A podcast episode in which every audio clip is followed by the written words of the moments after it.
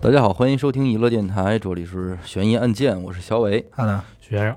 杀人魔啊，哟嚯，好家伙，上来就吓一跳，名气够大，是这个“杀人魔”这个词儿啊，你看在咱们形容案件凶手的时候，也是一个高频出现的词儿。对，但其实“魔”这个词儿还真不是一般人能担得住的。哟嗯我是这么觉得，就是说，嗯，不管说他杀了多少人，嗯，那咱顶多说他是个狂杀，人狂，对对吧？魔性不足。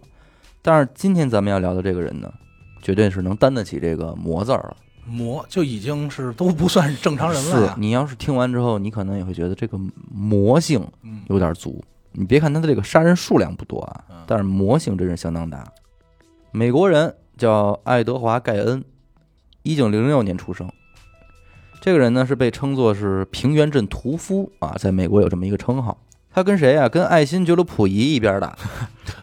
我跟你说，应该是没人像你是这么联想啊哎，你联想一下，你大概其能明白他是一1906个年什么历史时期的这个人物啊？好，爱新觉罗·溥仪，他同一年出生。美国的电影啊，《德州电锯杀人狂》，他是原型；《哦，沉默的羔羊》呢，他还是原型。这我熟，这俩电影啊，一个 B 级，一个 R 级，对，这可想而知这是个什么人物了吧？都是以他为原型弄改的，对，盖恩呢是出生在美国这个威州的一个四口之家里，有父有母，上面还有一个大六岁的哥哥。但是这个家庭其实问题不小啊，嗯，他父亲呢，按咱们今天来说，就是一烂泥，非常直接啊。不管找什么工作啊，干不了两天就得让人给轰回来。嗯，一来二去呢，也就破罐破摔了，就是不干了。有点像我这意嗯思，，整天无所事事，游手好闲，还是一酒腻子。那这一家子人唯一的经济来源呢，就是他妈。为了维持这个家呢，自己开一小卖部，做点这小买卖什么的。 女强人，这一家子人要是这样生活的话，那可想而知，这母亲每天说收摊儿回来，身心疲惫的，也操劳嘛。压力也不小，再一看这自己这扶不上墙这老公，那肯定就气儿不打一处来了。嗯，这泄这火呀，对，从开始这个抱怨到后来的愤怒啊，最后就直接就是笼罩在一种暴躁的情绪下了，就是性格就发生改变了嗯。这种来自丈夫的仇恨呢，也就逐渐的转移到了这两个儿子身上。久而久之呢，这个家庭就呈现出了一种女强男弱这么一种生态。明白？哦，所以对于盖恩而言啊，这个母亲就是最大的、最正确的，哦啊啊明白明白，母亲就是他这种家庭嘛最正确的象征，真理。对，那和那个时候大多数人都一样啊，这个盖恩的母亲也是一个上帝崇拜者，信奉天主教，嗯而且十分虔诚。但是很遗憾的是呢，在这种生活状态下呢，信仰也没能让他保持住一个特别平和的心态。嗯，他对孩子们的教育啊，也是一种十分扭曲的观点。怎么说？每天他会给孩子们上课，就关于这种宗教的课，嗯，比如他会经常呢会用十分笃定的语气和口吻，就跟这俩孩子说：“说记住了啊，你们爸爸就是一臭狗屎 我操，啊，就是就这么直接，哎，就不是说骂，就是是肯定。肯定的告诉你们，因为他，你想他妈在这家里就已经是至高无上的了，对对给宣判了，就是告诉你们，你们爸爸就是臭狗屎嗯啊，完全没有用的废物嗯。你们两个人呢，跟他一样是男人，所以你们也是废物。哦，哦，这么说，啊哎，就咱性别这儿就给卡了，对你们现在享受到的一切都是我给你们的，嗯，所以呢，你们一定要感谢上帝，离所有的女人远一点儿，因为女人是魔鬼。嘿，这她不就是女人吗那？你看这番话吧，咱不知道说是不是翻译的问题啊？对啊这在咱们看来，这逻辑支点就不是很足，没错啊，这个太胡闹了，就甚至这些内容，你说连起来看，感觉都没什么联系，嗯，你就很明显，他妈看上去是在教育他们，但实际上就是在发泄自己的情绪嘛。骂街呢，嗯对，但是他说女人是魔鬼这一点，我其实真的有点没弄明白。嗯，不理解他为什么要给儿子灌输这我个跟你说，这就是标准的仨人说话，嗯，男人是男人都不行，喂，臭狗屎，女人是魔鬼，这世界上没人了，对呀、对吧？就不理解他为什么要给儿子灌输这种“女人是魔鬼”的概念。对，你你这太混乱了，你让他恐惧女人，这有什么意义呢？本来他母亲就这么给他洗脑啊，嗯，他父亲呢，平时对妈妈的责骂就是已经是一种充耳不闻的状态了，就是你骂我，我也就不无所谓，不原也，滚我刀也肉不吭声，哎，我就滚刀肉我就攥一酒瓶子，我就就挺 好，哎。挺混的但是对这俩孩子，他他爸就没这么好脾气了，啊他喝点酒，他就拿这俩孩子撒法子，啊，打孩子。大的惹不起，我还哎惹小的，对，那这局面其实就是父母俩人都在用孩子出气，嗯，只不过父亲出气的方式是在肉体上更直接一点。打，对，而母亲呢，这个出气方式就是在思想上、精神上精神上的。对我就是折磨，也不能说是折磨，就是他通过我跟觉这得俩这孩是子，洗脑吧？，对，就是反正都是出气吧。对吧？一点一点给你渗透这就个，骂街嘛。这个大六岁的哥哥还好啊，但是对于这个小盖恩而言嗯，爸爸打他这件事儿，反而更加坚定了母亲对爸爸的定义，哦啊，嗯，说爸爸真是一个，确实是一个没脑子的废物臭狗屎，啊，这确实是这个 确确诊了确诊了。啊，是没法信赖的。嗯您琢磨也是，是为什么呀？他妈那边说你爸是臭狗屎，他就拿孩子发下那个泄气泄火，他为什么不找他妈刚去？嗯，那肯定啊，这久而久之呢，就让他对母亲的这种强权就产生了这个过度的依赖。嗯我们小时候或多或少也都经历过父母吵架这样的事儿，嗯对吧？情急之中，如果妈妈说过一些过分的话，其实我们也都听到过，没错，但我们其实并没有十分的确信。那为什么盖恩就被洗脑了呢？嗯这里有一个十分关键的原因啊，就是这一家四口人对于盖恩而言，几乎就是他能接触到的所有人全部哦全部了。因为在盖恩七八岁的时候，妈妈呢就觉得自己家这个家居的这个居住条件太差了嗯啊，于是就把现有的房产呢全部变卖，然后举家搬到了平原镇的郊区，在这儿呢是购置了一处这个农场，在一家四口在这儿生活，啊啊就是完全就是彻底远离人类与了。世隔绝。我操，这就是最后爱德华·盖恩被称作是平原镇屠夫这个称号的原因，因为这个平原镇啊，在当时来说人口也就八百人上下，嗯，哦很小。小村儿，对，这个镇上人人就很小，不对，而他所处的这处农场呢，又位于郊区，离他们家最近的邻居啊，在两公里之外。 嚯，串不了门儿。这就可想而知，这一家四口几乎就是把自己给隐居了，嗯，是都不跟外边人接触了。那可以说，盖恩几乎就是没有什么机会见到其他人，那就更别提说再跟人有什么深度的接触了。所以他可能都不知道现实生活什么样。对啊对，而且再一个啊，那会儿一九一几年，这各家各户没有电视，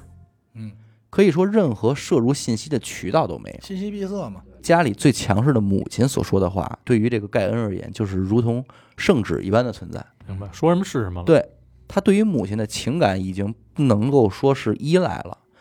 就是臣服。武则天，哎，武则天，就是臣服，母亲永远是对的，明白，嗯而且没有人敢反抗母亲。环境所致。那这种臣服形成之后呢，也就萦绕了这个盖恩的一生。慢慢的呢，这个盖恩也到了上学的年纪。嗯，按理说呢，这也是他这个再次塑造人格的一个好机会，是对吧？毕竟有同学了。但是很遗憾啊，这个盖恩呢，由于性格懦弱的原因啊，在学校里也一直处于一个被同学排挤和捉弄的这个角色上。啊哦，他呢，也曾经试图向母亲就是告过状，说过这些问题，嗯，但是得不偿失。怎么讲母亲对他说的就是说你啊，你不需要任何朋友，啊？所以说没必要，就是他啊们动你，你就随便。对，你就离他们远一点吧。说你跟他们近，只会招来更多的麻烦。明白吧啊？哎，就这么一说，这也就导致了这个盖恩的性格是越来的越孤僻啊。慢慢的呢，这个盖恩也长大了，这兄弟俩呢也得知道说出去干点活儿，给家里养家呀挣点钱。哥哥呢是选择去干一些什么送货、搬运嗯之类的这种体力活儿，但是盖恩就不行，他就是选择干个什么除草啊啊、打扫打扫牧场这类的啊就没人自自己干呗，自己嗯干的工作。他说闷就是声对，就是因为在盖恩看来，他就说我我不想和别人打交道，因为就像母亲所说，说这些人都危险。那也是，你想他在学校受到这状态，那就验证了他妈说的话呀。嗯对，其实这个时候，这个盖恩的心里就是已经有问题出现了。，对，这对肯定是不正常。而且从这件事儿，咱们就能看出来什么呀？就是说这一个人啊，对于人格的影响啊，幼年时期的教育有多重要。嗯，因为你看，从就是同在一家的哥哥，其实就没有盖恩这么偏执，嗯，而且这个哥哥对于妈妈的话，也是抱有一种嗤之以鼻的态度。就是他会是质疑母亲，对，甚至说我就不搭理你，就是您说什么我就啊是啊，明白？行就是就是啊当那个更年期对，哎是吧对，糊弄敷衍，，对就是你说啊，行行，我不跟你吵就完了，我该干嘛干嘛。这就是因为说哥哥小时候父母的关系还没有这么恶劣，哦啊，时期不一样，，对，所以母亲的情绪也没有这么暴躁，明白。所以哥哥对这个其实是算是躲过一劫吧。他度过了那个最尴尬那块时哎，期，对对对吧，有一个相对比较正常人格，因为我觉得人小时候成长环境过程中啊，一定有一个时期就是父母至上的时期。嗯对嗯，然后等过了这个时期以后就会好了，而且正好卡在就是咱们这个叫盖恩吧，对就他这个时期正好是决裂嘛。对呀。嗯那镇上这个人呢，是对这个哥俩评价也都还行啊，说这个干活不偷懒儿啊，还行，评价挺高。对于盖恩的印象呢，就是害羞、古怪、腼腆，但是善良。还都基本上是正面词啊。，嗯对，你看这几个词儿啊嗯，害羞、古怪、腼腆。一九四零年的时候呢，这个盖恩三十四岁了，这就挺大了。不行，这父亲呢，由于终日酗酒啊和这个生活的不节制，就不幸离世了。所以这个为数不多的家庭成员呢，就又少了一个。但是这位至亲之人的离开呢，却并没有影响这个家庭的生活节奏。嗯，母亲啊，甚至在这个父亲走的当晚，啊就借着这个事儿，又给儿子俩上一课会还来，啊，说你们看啊，你爸爸就是因为懦弱、无能、废物，所以他就这么早就离世了。臭狗屎，啊臭狗屎！哎，而且我跟你们说啊，他现在已经下地狱了。哟，在地狱正在遭遭受无尽的折磨呢。这多所以吓人！啊对啊呀、所以你们一定要小心，不然你们也是这个下场。就可以感觉到这会儿母亲其实有点精神不正常了，嗯是吧？你得说不光是盖恩封闭，这一家的人都住在这偏地儿啊。嗯，他母亲其实也接触不到什么人了，后期对嗯那这种压抑的情绪持续几十年的话，可能多少还我是得估有我点估计就是已经这人就，咱这怎么说说句不好听的，就是疯了，疯了。就是疯了。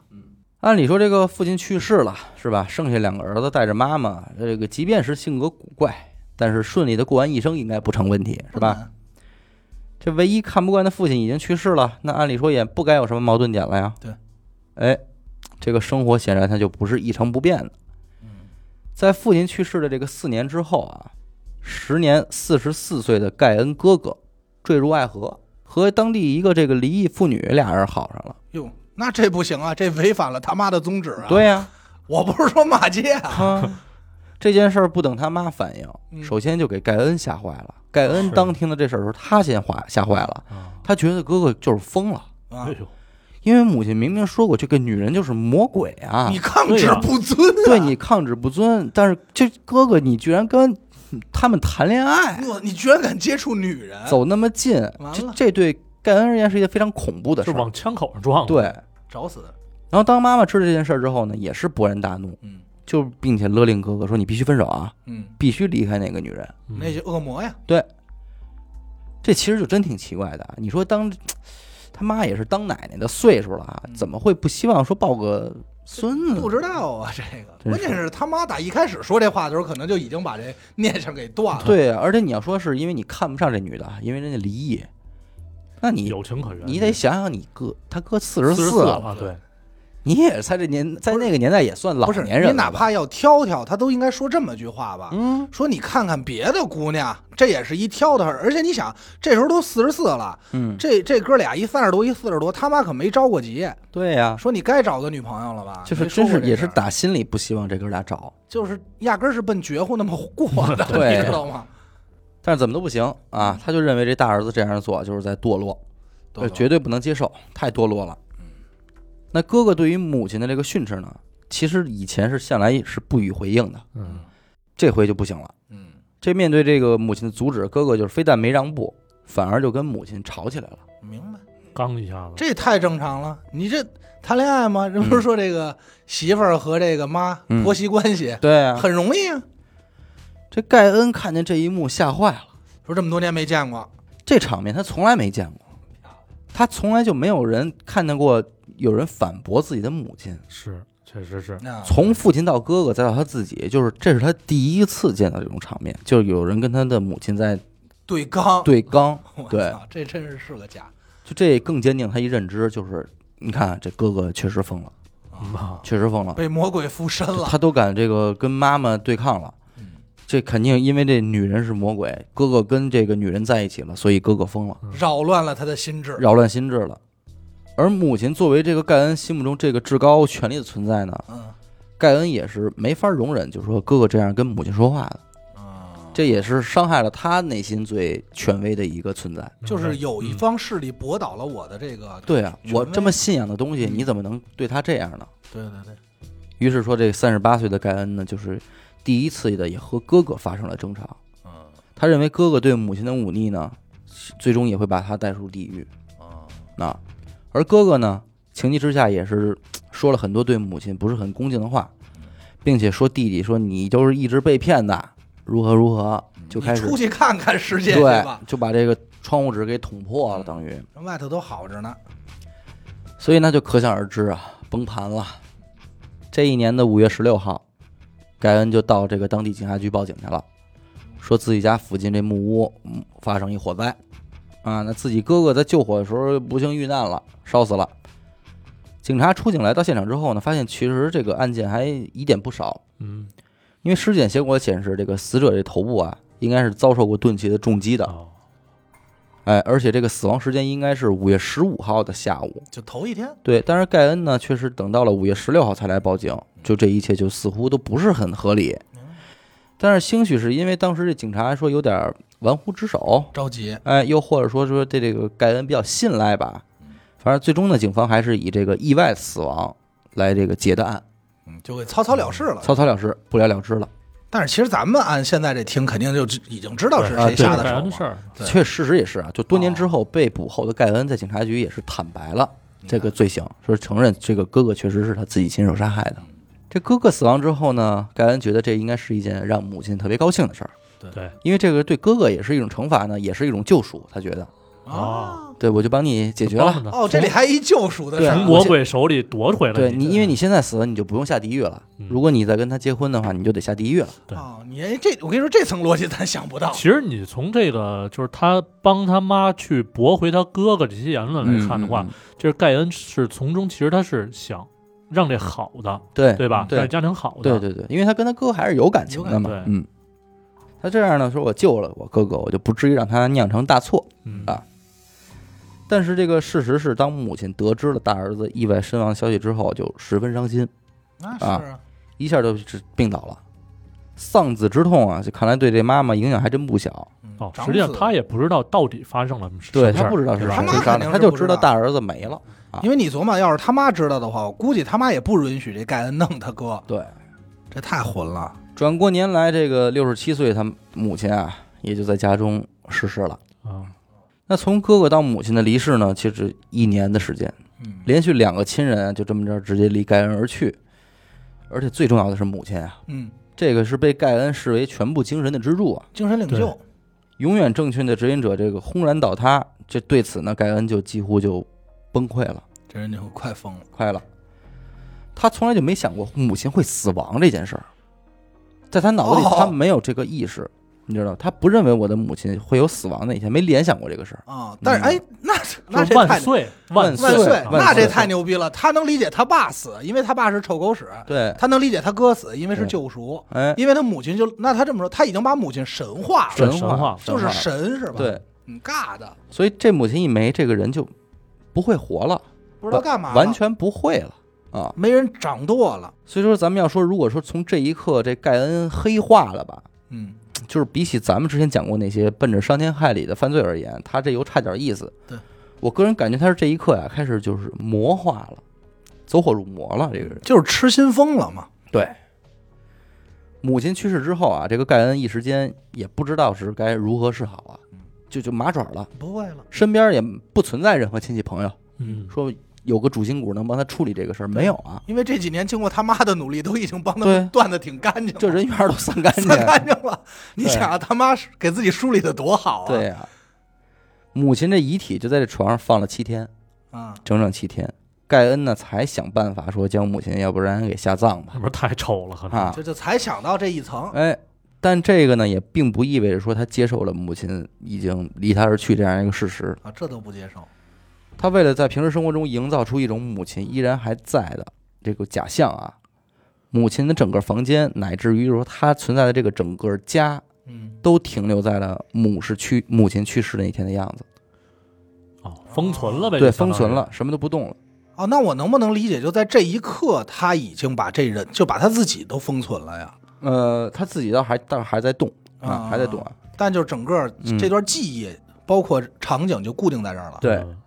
除了他生活必不可少的，比如说什么厨房、卫生间，嗯，包括他自己睡觉要用的这个小床、单人床之外，其他的这个家具就从来没有改变过样子，甚至也能连也能家具理解都不曾移动过啊，嗯，留个念想嘛，留个其实念是，想。那不是，我觉得都不是念想，他肯定在心里还认为他妈没死呢。嗯就，在这飘着呢，对这种，但是仅仅如此呢，仍然不能满足他对这个母亲的思念。嗯那在某天夜里呢，这个盖恩就换上了母亲生前穿的这种长裙哟什么的，在自家的这个屋子里就来回走动，把灯都关了啊，来回走，我的妈，这这这真的这个有点吓人，兄弟甚至会跑到屋外的这个农场，啊就对着月光跳跳舞什么的。这也就是他们家住的偏。 我跟你说，但是住的偏，这不更瘆人 啊？那会儿这谁没要是交通从他不们发家达，经过一下，不得吓坏啊？ 是反正要是我的话，我肯定疯了。嗯，这一下反正就是魔就开始了，嗯，魔已经崭露头角啊了。癔症了，这人。因为之前咱们也提到过呀，这盖恩位于平原镇的家是十分偏僻的，嗯，周围邻居都在两公里以外呢。离邻居虽然远啊，但是他家有一什么好处？啊离这当地的公墓挺近的，这好处嘛，这这是一个这怎么听也不是一好处啊，这不就守就坟是人下吗？葬方便，守坟人。嗯，时间长一些之后啊，这盖恩也不能满足于只是单纯的穿着这个母亲的衣物了，他还是想跟母亲沟通有接触对吧交哎交流交流，哎呦，所以就经常半夜啊独自到这个公墓蹲蹲在这个母亲的墓碑前嗯，和母亲就聊天儿，诉说这个自己的所思所想，我我今天怎么着了啊什么的，跟母亲就聊天儿。这也还行能。接受思能念接受成疾这种都都状态，不过确实就以他现在这状态，跟他妈也聊不了两句，他半夜去，关键这你说 这这事儿，就是找去，啊就是找去。这事情的发展呢，想必有些人应该可能也都意识到了啊。这日子周而复始，终于是在某一天的深夜，嗯，盖恩呢再次来到了母亲的墓碑前，凝视了墓碑良久之后，这个盖恩就挖开了坟墓，哎呦，憋不住了，嗯我肯定是没想到这点。嗯，打开了母亲的棺椁啊，并且把尸体的头颅和双手拧断，带回了家中。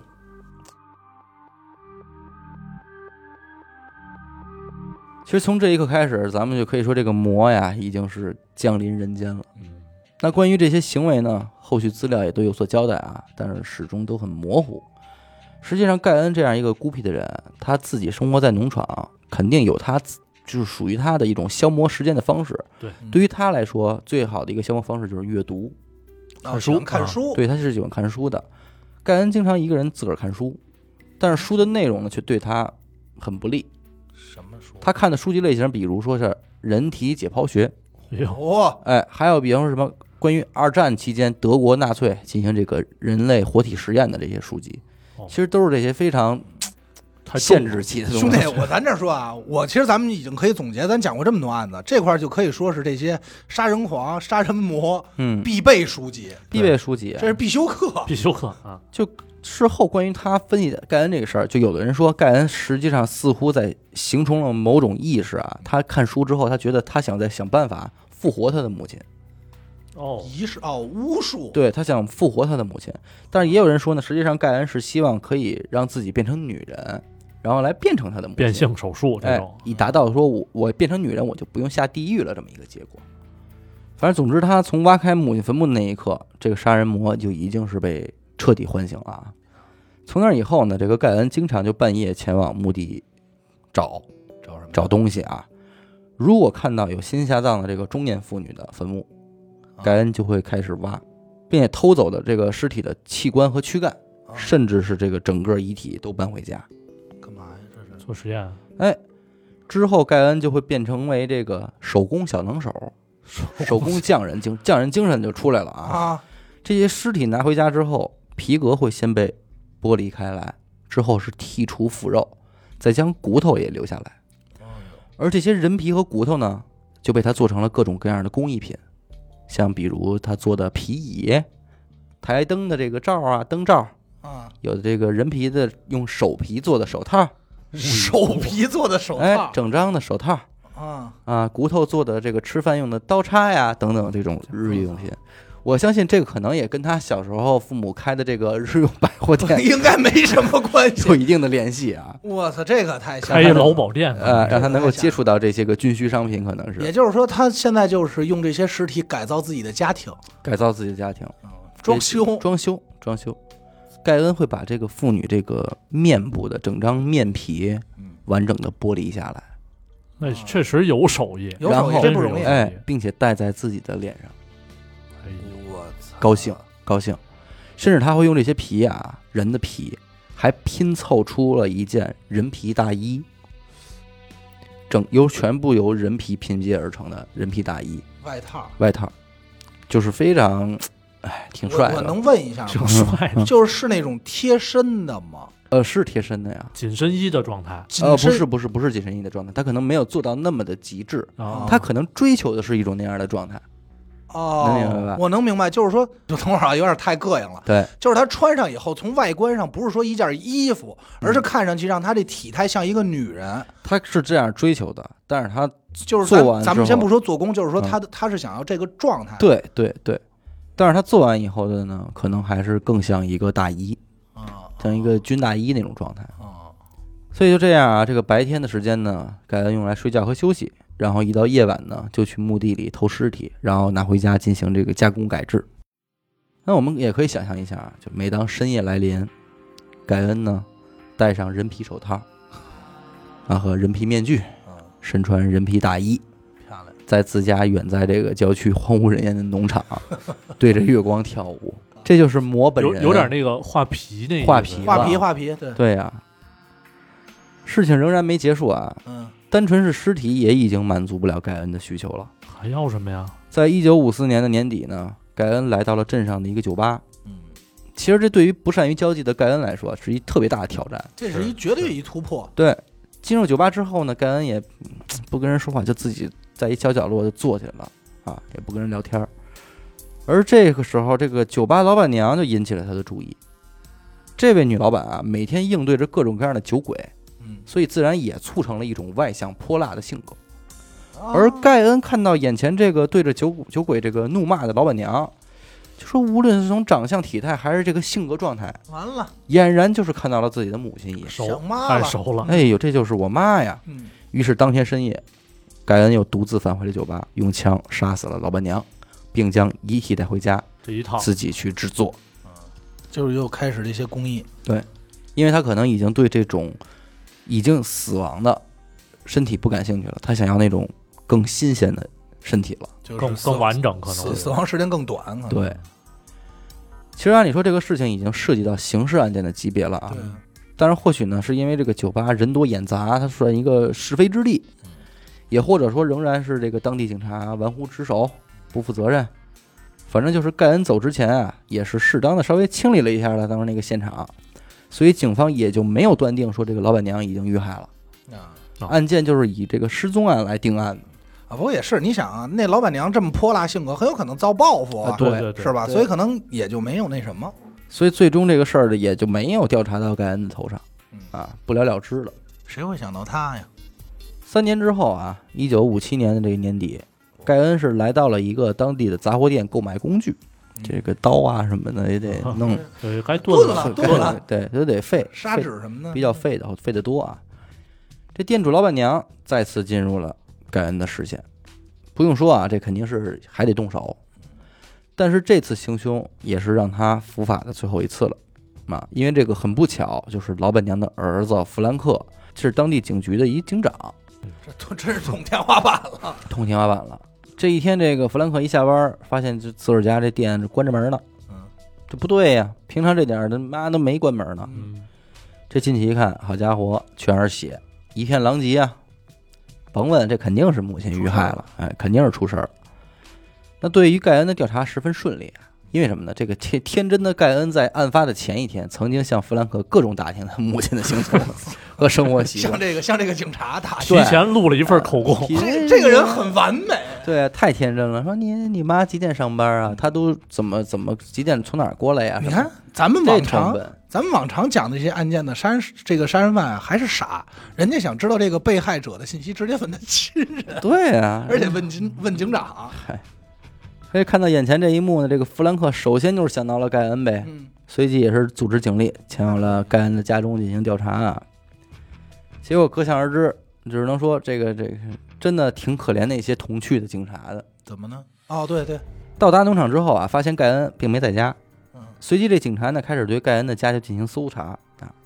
先开始大家进到这盖恩生活的这个主要房间的时候，都没意识到这些东西是怎么回事儿，啊，挺正常的呗，很正看常。着啊。可见功就是手法还行，手还行还艺行盖恩有手艺啊，嗯就是那些皮草那会儿可能也爱用，对，只是单纯的觉得盖恩的生活呀、不讲究，嗯，哎这臭了吧唧，脏，脏，跟垃圾堆似的，不知道的还以为进了要饭的他们家了呢。 那大衣皮具什么的，就完全没有引起警察的注意，嗯就是觉得够糙的嗯，啊，这穿的什么衣服？这这是。直到说这几个警察搜着搜着进入这个储物间嗯啊，首先映入眼帘这个物体，让哥几个懵了一下，说这他妈什么东西？嗯说这是鹿吧，打猎的鹿，嗯，不像，这够白的猪肉。哎，操！等再仔细一看，吓坏了。这是一具女性的尸体被倒吊着，嗯头和双臂已经完全被切了，哎呦，躯干是从阴部一直到胸部完全被划开，并且已经掏空了内脏。我操，所以说，你说这玩意儿它是他是不是认不出它来？是认不就出来，办事儿嘛，这种半扇儿，啊，整个半扇儿跟那儿吊着呢。我刚才就就猜到，我说警察要去他们家，不吓坏那了？屠宰场的规格呀嗯，不算完呀，旁边那托盘里放着一颗心脏，嗯，另外一锅里呢，这会儿正煮着一颗女性的人头。我哦这人头，这人头说不说话呀？后续这个盖恩交代啊，说这个是为了能剥皮的时候好剥点儿。嗯，啊，咱有说就这是开手艺水，烫一下，烫手 艺 手，这咱们还得问咱们厨子这块儿。哎跟西红柿似的嘛。嗯，先烫一下，烫烫一一下好下剥就皮儿好弄了，要不然这抠不好抠你就别用“抠”这个词儿了。啊。就可见这人这个这已经形成一套自己的工艺流程了。嗯看到这些东西之后呢，这警察也意识到说这案件这是不寻常了，嗯搜索到这这也就更加细致了呗。而当他们再次回到主屋去翻看那些工艺品的时候，嗯也意识到了这些他妈究竟是什么东西了。嗯，那是后续采访一个当年的警员的时候，对方说：“说我不知道地狱是什么样，嗯但是当时我觉得我自己就身处在地狱之中，啊，后背完全紧绷着，浑身都是汗水，我估计这要搁我没进去我就疯了，然后就吐吧，妥吐妥到现的在心理阴影。那是这个几天之后，这盖恩自个儿回家来了，能看到警察呢。这天真的盖恩张口说了：“说那个，你们要是调查那杂货店杀人那事儿，我可不知道啊。”这大聪明了，这 也这太聪明了，嗯，可别问我，我我我可不知道。哥儿几个一看说：“呵这倒省心， 省心。得走吧，那就不费吹灰之力给盖恩就给抓了。这盖恩被捕之后呢，先生对自己所做的这些事儿拒不交代，说我没有，我可承认我我没有不知道。但是大家都明白，他这么一个很少和人接触的这一孤僻者，这面对警方的审讯套路，基本上没有什么抵抗力，嗯，使点招儿，对吧？就就就就弄了。对，很快呢，盖恩也就完全交代了自己的罪行，承认呢是是是自己杀害的酒吧老板娘以及杂货店的老板娘，甚至当年自己的哥哥意外身亡的事儿也就供认不讳了，并且也承认了说自己在一九四七年到一九五一年之间，曾经多次前往这个他们旁边那个墓地啊嗯盗取尸体这些事儿。但是具体问他这个数量，说你到底偷了多少尸体，他说这我就不不记得了。那这数量太大了太呗。多了可能。反正这个警方啊，根据他们家中这个物品来判断，嗯这些东西至少是来自于三十具尸体以上。嗯但这个案其实破起来很麻烦，因为你要想查到底是哪个尸体被挖过，你就得挨个再挖一遍。对，那不尊重死者。对呀、有的人让挖，有的人就不让不挖让，所以这就不好说。但是盖恩自己也表示过，说自己我就是挖来做这些东西，我从来没有食用过这些尸体，嗯我也从来没有做过奸尸的行为。那制作这些大衣呢，也就是为了，确实是咱们刚才推测的，确实是为了穿上之后呢，来完成自己所谓的那种理解的变性，就是为了变身用的。变性想变成女性。那当警员这个询问盖恩说对自己这个所作所为，你后悔不后悔？你有没有觉得你对不起这些人的时候，盖恩就流露出一种不置可否的神情，没有忏悔之心。就是我不估计明白，可能对，对，我觉得他可能就不懂，对，他什么都不知道。说这个我不有什么后悔的呀？就玩儿嘛。那对于盖恩的审判呢，也是在这个一九五七年十一月二十一日进行的。当然，美国那套法律呢，咱们也都了解啊。嗯这个精神病机构也是鉴定了，认为这个盖恩呢不适合接受审判，于是就被带回了这个精神病院继续治疗嗯。 一直到九年之后的1968年，这个盖恩才再次被传唤审判，而且是在当地的这个精神病医生的陪同下啊。嗯那医院对他的诊断呢是有患有慢性精神分裂症，故而呢这个判定盖恩无罪，并继续交由这个精神病院进行这个刑事治疗，一直是待到一九八四年，盖恩身患癌症，死在了医院内，享年七十八岁，比溥仪活得长。这怎么最后又回到溥仪这儿去了？你要想长寿啊，长寿我是个魔吧？是模式，不像死之前那些杀人犯说我要杀了你什么的，我要报他仇。们明白这种事儿，其实对啊对吧？你说一个之前咱们说那些杀人犯什么，他知道杀人犯法，他知道嗯杀人偿命，嗯，但他还去做了，他就可能是为可是了你我说跟你说盖这恩，这有点像一个天真的孩子，但你说盖恩完全不知道，他怎么知道躲着呀？对杀他啊哦他还哥知哥道的时撒候，谎他呢，知道偷偷也杀了，啊他还知道对他还撒撒谎谎，他知道我不能说这些事儿嗯，只能说什么呀？他知道这事儿不对。不好，我之所以觉得这事儿不对，是因为你们觉得不对，哎，嗯，就尊重你们的想法，但是我自己没觉得不对，是有点从众的那种哎感，觉。所以没办法，我必须得骗你。哎，我这在想，就是你说他杀第二个那个警察他妈，是不是因为他妈也是开小卖部的呀？呃勾就起是回忆了，对，你说还真的有可能，咱咱就是胡胡胡乱对揣测啊，因为你看他为什么没去杀那些更年轻的人？啊对啊，或者说对吧找那种更像他妈的人，对他就是觉得，哎，你像我妈，所以我可能穿上你的东西，就能更接近我更接妈。近我对你妈。生活氛围啊，一些状态什么的，嗯，而且我估计他，你按他杀那个酒吧老板的那个状态，应该是我穿上你衣服，我都能继承你这个泼辣的性格。对，你你没有这种感觉吧？对，是吧？他啊就可是能认为这样的是成功人的成功成一功种人士象征。嗯，咱这怎么说啊？咱们说的是比较比较这个轻松一点儿，嗯，但是实际上这个多吓人！这就跟你就想吧，我现在其实真有点可怜这帮警察。嗯，你说的这帮警察和那个上次徐梦讲的那个做叉烧那帮，啊，多大心灵一对真对是吧？这这刑警是真是不好我干，操，这吓坏了，肯定。而且还有后续呢，嗯就是他这个事儿一出，他那房，他那农场，啊，一时间成为了美国一景点儿。哎你也知道美国人好干这事对，好儿，干这个。他们这他们真是闲嘞，说哎呦，这探险去，这咱们得去，就想找找有没有剩了的人皮什么的，哎就想上那儿开 party，但是呢。美国的一个法律是什么呀？这种地儿，像这现在这已经没有人认领了什么的，啊就可以拍卖。哦就于是要进行拍卖，把这个农场。结果在拍卖的前一天呢，不知道是谁一把火就把这个农场给烧了。我估计肯定是有人抢着要拍吧。呃，不是，我是觉不得好说那些受害者、那些个尸体对被的被刨的那些人呃尸体的对后代们，人家不想烧了你这地儿吗？这帮他妈看热闹，你要真想去，你去那墓地呀、那些尸骨都已经都都给挖出来了，那边绝对是冤魂啊，对不对？上哪儿都得办一 party。对，咱们这么说，他是不是有点咱所谓能算是恋母吗？我觉得他不是恋母，嗯，因为恋母吧，他他还是有这种爱的成分。他咱咱是一不些清行为上的咱咱东不西清楚啊，嗯因为是我只是单纯听听这个行为啊，嗯我觉得他他有恋母，但是你说他也没有这种可能他更多的是敬佩和敬仰，对他母亲是那嗯崇种拜、迷信。迷迷对恋、对对，迷我信、刚开始就迷信就对吧想他们家可能感觉就是一个小的邪教似的，对对对，小对邪吧教、小邪教、啊小型邪教因。为他刚才说的时候，你知道我想起一人来吗？啊嗯，曹睿，曹睿子，曹丕的儿子，嗯，哦，就是他演的那个，不就是这么一个状态吗？对，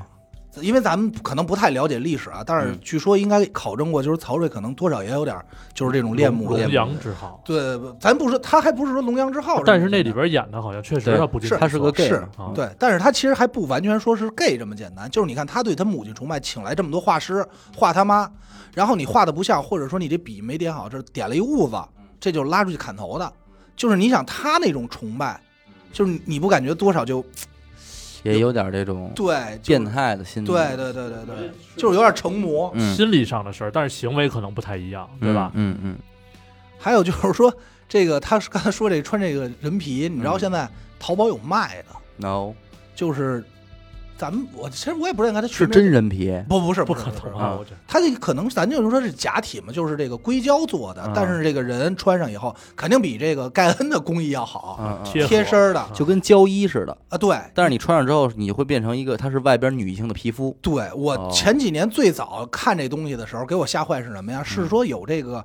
假乳和下体。就是你哦啊穿上给这帮这个变装爱好者弄的，你穿上以后就一看，我插一嘴啊，嗯你为什么要看这个 呀？我买了呀， 啊，我买呀，穿啊！对我买着穿呀哎。呦，我平时在这白天录音，晚上晚上我穿着那些到穿跳到舞酒 吧，，你跟你跟你媳妇儿换过来 对我去那些酒吧我蹦去，啊啊， 挨着啊吗？不要，咱们聊也是暗的戴面具的啊是吧？戴戴面具，不不不不是，他早几年不戴，啊，他就是 你还关注好几年了，这次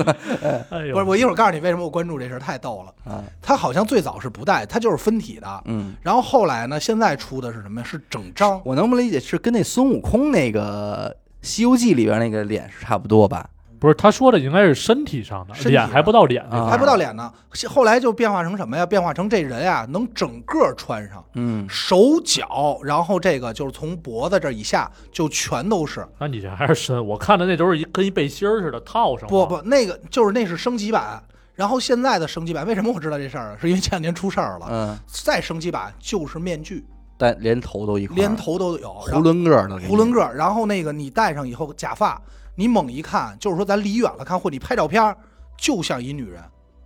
为什么出事儿？就是因为前前段时间疫情期间，好多人不是刷这个直播嘛，出不了门儿，嗯好多人男男的就开始行骗，穿上这身衣服以后化妆，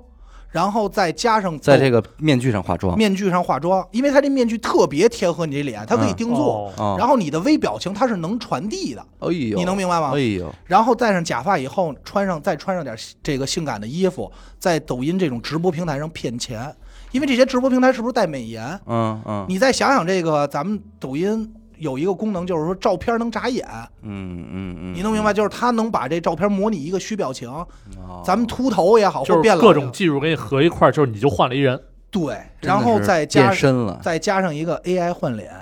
然后他们就以这种做这种扮就是所谓的色情直播。